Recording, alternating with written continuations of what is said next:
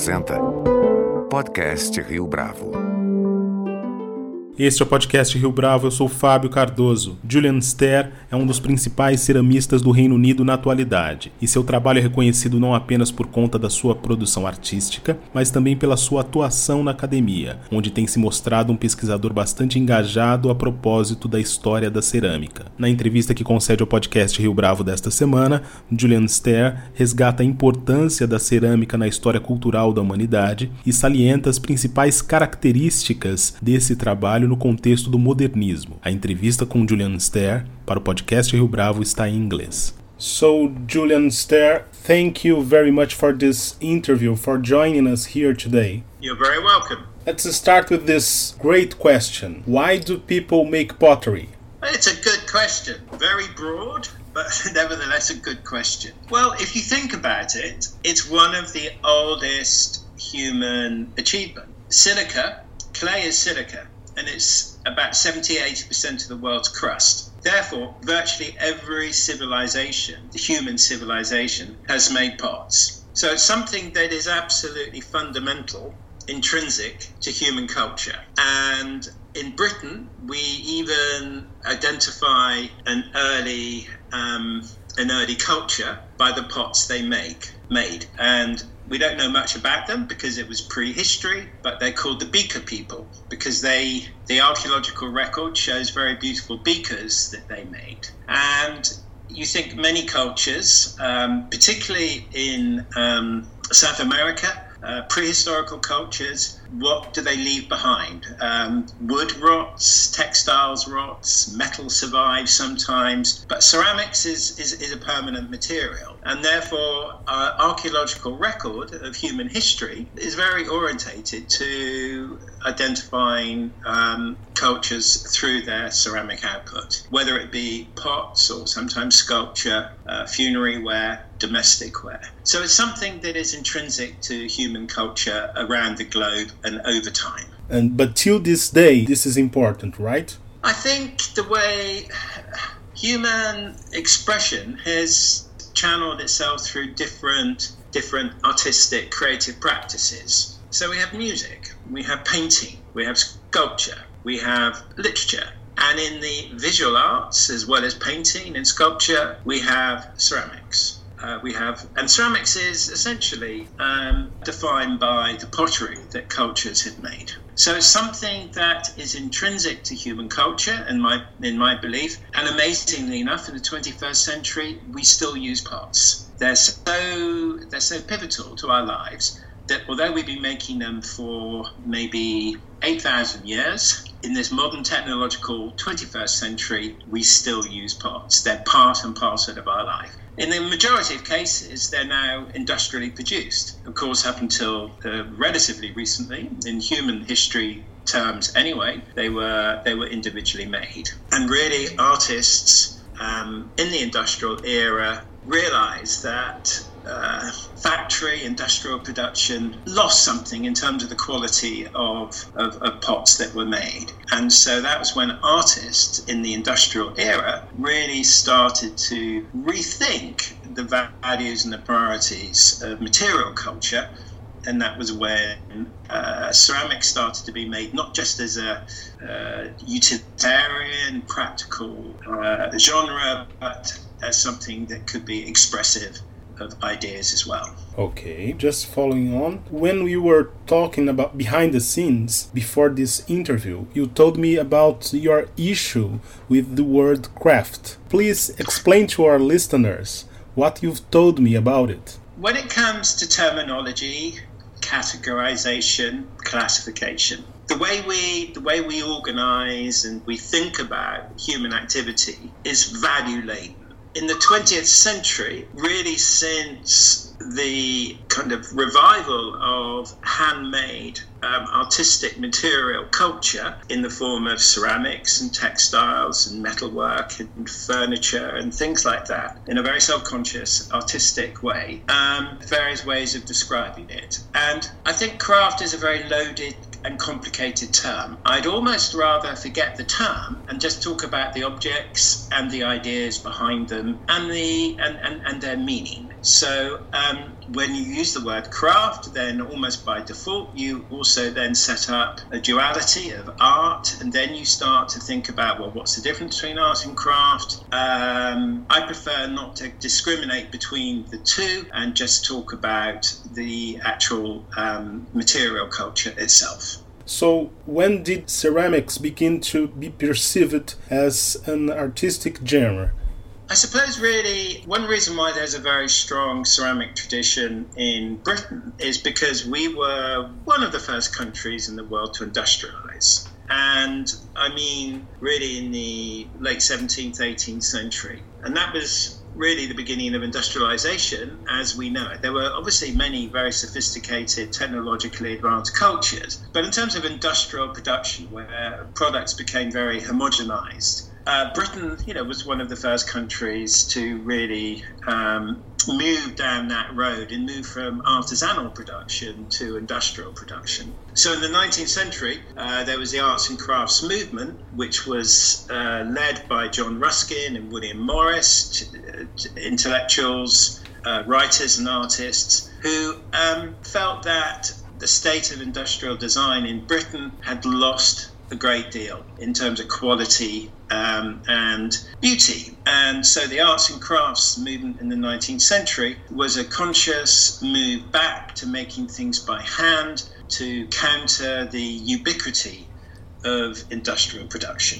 And the interesting thing about the arts and crafts movement is it achieved great, great um, um, prowess and excellence in areas of architecture and textiles, not particularly in ceramics. There was really only one major um, uh, designer. And he was a designer. He didn't make, he, he designed, he drew, and he was a beautiful pattern maker called William de Morgan. So, really, what happened in in the 19th century, the arts and crafts movement, with the with an emphasis on the hand, with on individual creative practice, um, took off. Uh, ceramics didn't really feature that prominently. Um, this happened later, and this really happened as a result of uh, modernism um, in the early 20th century.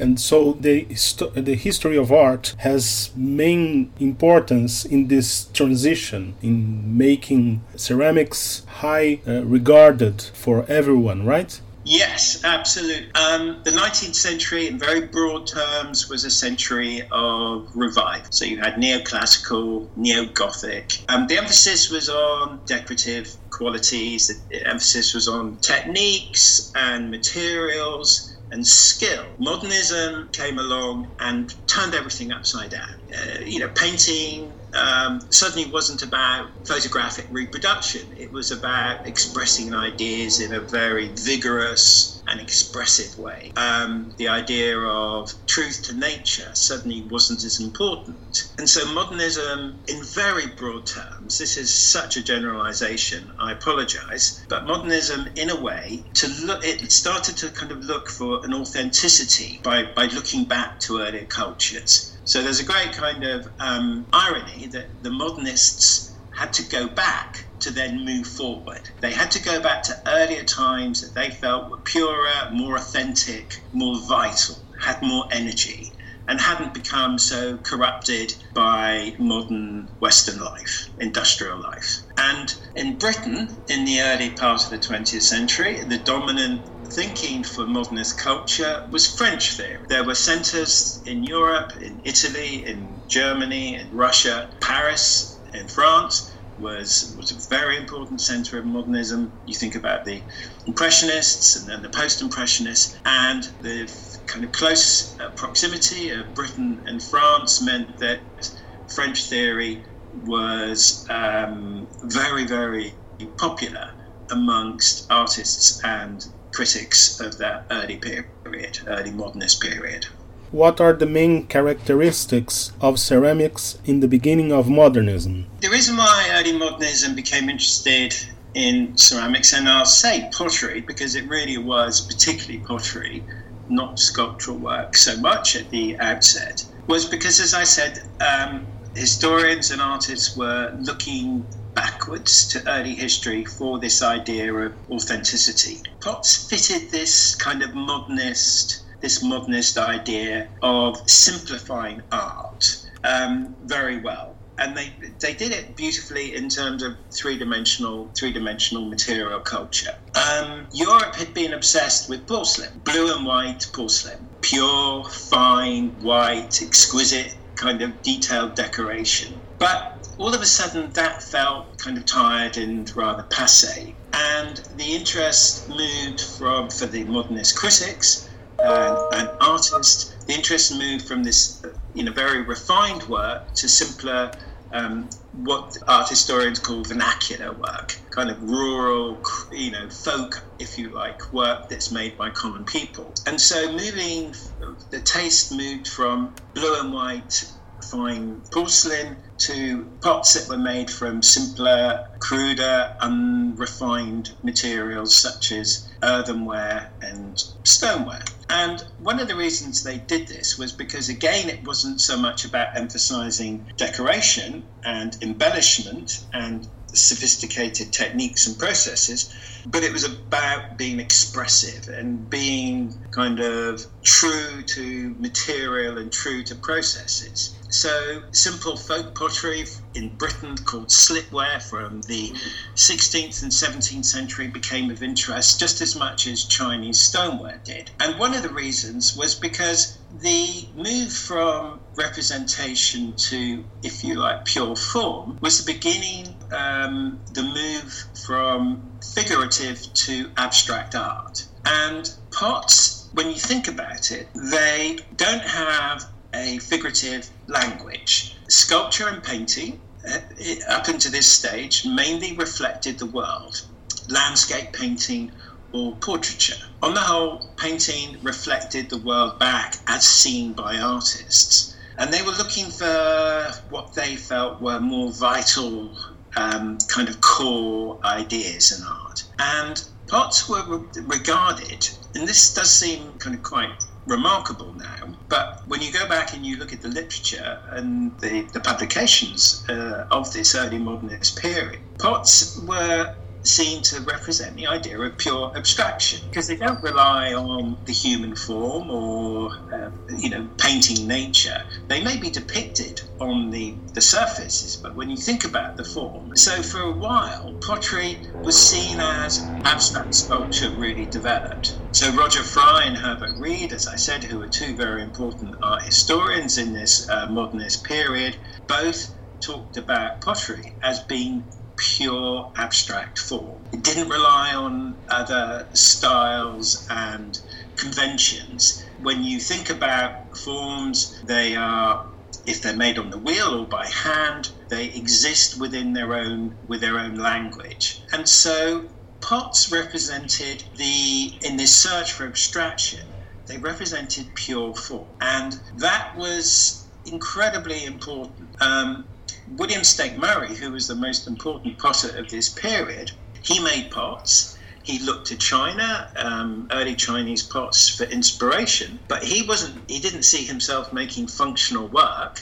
or pots to be used. He saw himself as making abstract art that was a link between painting and sculpture because it was form, but it also had surface as well. And so these early modernists um, saw the, the, the kind of the nature of, of, pottery form and the nature of material pottery materials as representing this these kind of new you know these new values and new ways of looking at the work.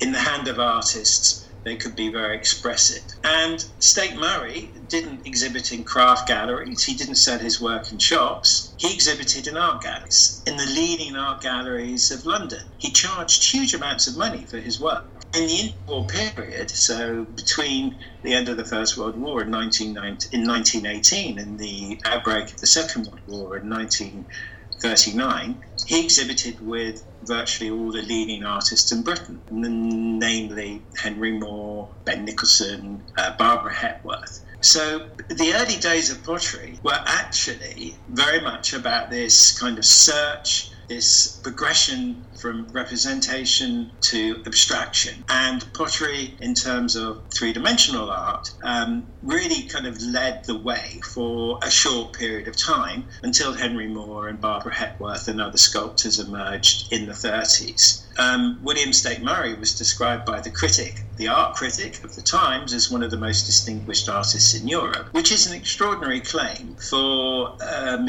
a medium, a genre that is considered now as a kind of simple, vernacular, kind of artisanal craft. And this just goes to show um, uh, critical theory and fashion and taste changes over the years. Um, so for uh, so while in, in England, while um, there was a search for abstraction, pottery featured very prominently, and Later, Bernard Leach came back to England from Japan, but his philosophy was very different. He was he regarded pottery very much as a kind of artisanal process where sometimes people such as he would design things and there other potters would make them. And he, in a way, was the exact opposite of William Staite Murray. And this, in a way, is built in the kind of slightly schizophrenic kind of nature of ceramics or you know, studio ceramics is you know whatever term you want to use, which is is it art or is it craft? And for Staite Murray, it was art, and for for Leach, it was craft.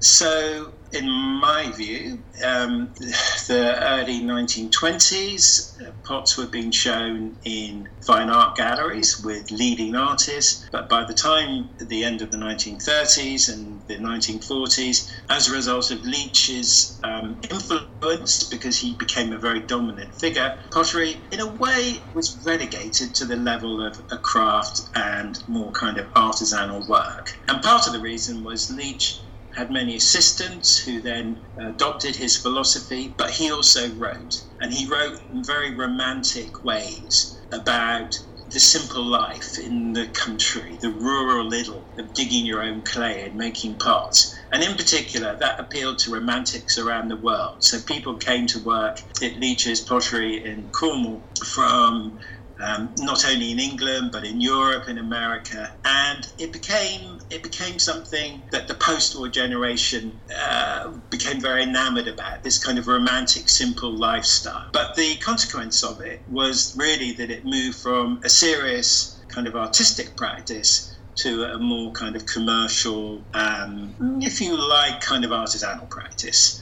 And these these contradictions um, still evident today um, in many different stages, and ceramics has been struggling to kind of reconcile these differences ever since.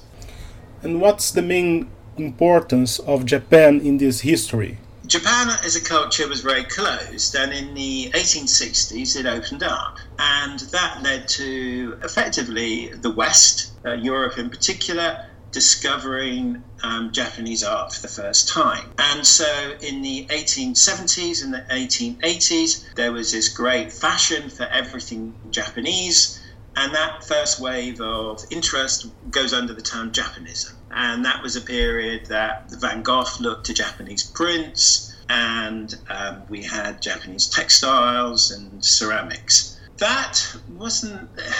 Art historians will argue over when it, the modern period begins, and you know, and these are all kind of details which I, I, I won't get distracted about. But Japan, um, Japanese art was very popular in the late 19th century. It then fell away for a while and then it came back later in the 20th century. The dominant culture in terms of ceramics uh, was China. And so what happened is the modernists who were looking for kind of essential form, pure form, simple art, truth to materials. They weren't concerned about decoration or representation in a kind of photographic, realistic way, uh, became very interested in, in Chinese ceramics. And so the early modernist critics in Britain Roger Fry and Herbert Read in particular, and these are major art critics, probably two of the most, if not the most important art critics of the 20th century, were both incredibly interested in Chinese art and Chinese ceramics in particular, because for them,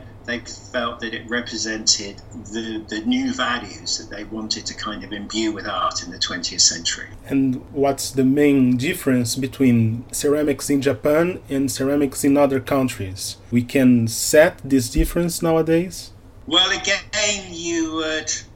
That's a very that's a big question. Um, let me just put it this way China was such a sophisticated and developed culture that, in a way, China led and other East Asian cultures followed. So many technological developments and, if you like, kind of stylistic developments happened in China and were then picked up in Japan, in Korea, and other countries.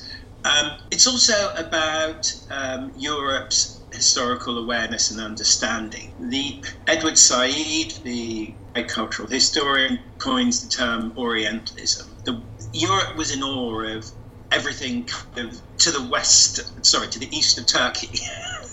so between Turkey and China, this was when we didn't know a great deal about the history of these cultures. So the Euro- so Europe kind of romanticized and ideal- idealized um, Asian culture, and I say it's a you know enormously broad spread, but because China was such a hugely significant culture, um, its art um, became known in the West, uh, particularly after the Boxer Rebellion, when the European countries, imperial countries, started to invade and colonize China. And as part of the kind of European imperial uh, colonization, um, transport systems were built in, particularly railways. And when they dug, when they when they laid the, the railways, the railway lines, they discovered tombs, and there was this huge flood of new artifacts that came into Europe um, after Europe kind of really um, interfered in, in, in Chinese life. And that generated a great wave of interest in Chinese art. So, ironically, you know, at the same time we were, and this is nothing to be proud of, the same time we were sacking the Summer Palace in um, Beijing, in Peking, as they called it, we were also discovering um, Tang and Sung dynasty tombs from 2,000 years earlier. And um, this flood of artifacts uh, intrigued um, many uh, historians and many artists. And it was a similar process to, say, Picasso discovering African sculpture or Stravinsky becoming interested in European folk music. It was this modernist trope of looking for authenticity, as I say, looking to the past for things that hadn't been corrupted by modern, what they regarded as kind of modern values. I see. How different cultures approach can explain the way ceramics is conceived? Well, that's a good idea, and that comes back to this question, your question about craft. Um, I'd like to use the word the academy in a generic way because in the 18th century, when academies were formed and people started to write the history of art, um, the there was a hierarchy of artistic practice that was kind of laid down, and at the top was painting and sculpture, um, printmaking to a degree, although that wasn't quite so valued to begin with uh, drawing. And the reason why was because those subjects, those genres, um, were able to reflect nature. And that was to do with the values of Europe in the 18th century, when, you know, the, uh, you know, the abundance and the, uh, you know, the, the power of nature and God, you know, was uppermost in, in philosophical thinking at the time. So, of course, values, you know, reflect every culture's stage of development.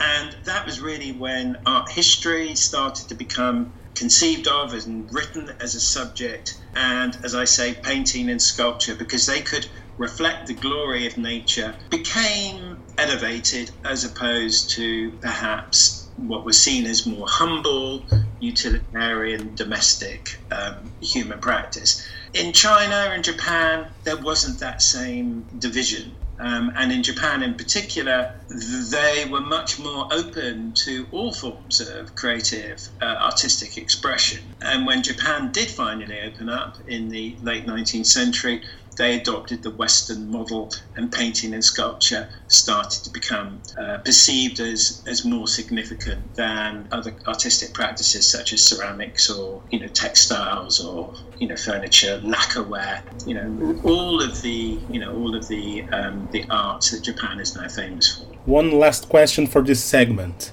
Is there any great trends right now regarding ceramics? Yes, in the last 10 years, the fine art world, for yet again, has rediscovered ceramics. and it's been fashionable. And it's been fashionable because it's a very it's a very evocative and appealing medium for artists in particular. It's a plastic material. You can it literally records the the human thumbprint. And so there's fashion. The art world is always dominated by fashions which come and go. And uh, I think, uh, and this is my theory, that in response to the dominance of digital culture, the art world has become quite interested in physical and material culture. And ceramics is really, and you know, is almost as material as you can get. Of course, that's a silly thing to say because you know there's there's metal and stone as mediums for making sculpture. But the art world, um, this is just, you know, as I say, this is just the kind of uh, the impermanence of fashion. Um, the art world has been interested. Uh, has been interested for the last uh, 10 years or so in ceramics, and you have a number of artists, and Grayson Perry is possibly, you know, one of the most prominent, you know, who have made, um, you know, a reputation by using ceramics and in Grayson Perry's case, you know, making pots. And this is everything related to that is very good, right? Because of this new trend. It's put it this way: the more the you know the, the, terrible thing about fashion is that you you know the the light will shine on something and make it fashionable but that light inevitably moves on to something else you know the art world well all of all of human culture is is obsessed with novelty, you know, with newness. So one of the troubles about things being fashionable is that you know tomorrow you'll be out of fashion. But nevertheless, if the light is shining on a discipline that hasn't been regarded by the fine art world, the academy, then there are certain um, compensation compensatory factors to that. There are benefits, of course because I would say this because this is you know something that is dear to my heart. Um, as I say, I think ceramics is uh, a fundamental part of human uh, culture and um, this unbroken lineage of thousands and thousands of years. It's somehow kind of part and parcel of our lives, and I think there's great mileage in it, not just as a, as a genre from the archaeological past or the recent historical past, but for the present and the future. And that's that's why I work in the medium, and that's why I make what I do. But I think we're going to talk about this, you know, on another another time. So we're just kind of looking at the background and the history at the moment. Julian Stair, thank you very much for this interview. You're very welcome, and I look forward to the second part of our conversation. Este foi mais um podcast Rio Bravo. Você pode comentar essa entrevista no nosso perfil do Twitter, arroba podcast Rio Bravo, ou no Facebook da Rio Bravo. A nossa lista completa de entrevistas está disponível no Apple Podcasts, no Deezer, no Google Podcasts, no SoundCloud e no Spotify. E no aplicativo O Guia Financeiro, além dos nossos podcasts, você encontra muito mais conteúdo sobre o mundo da economia em diversos formatos.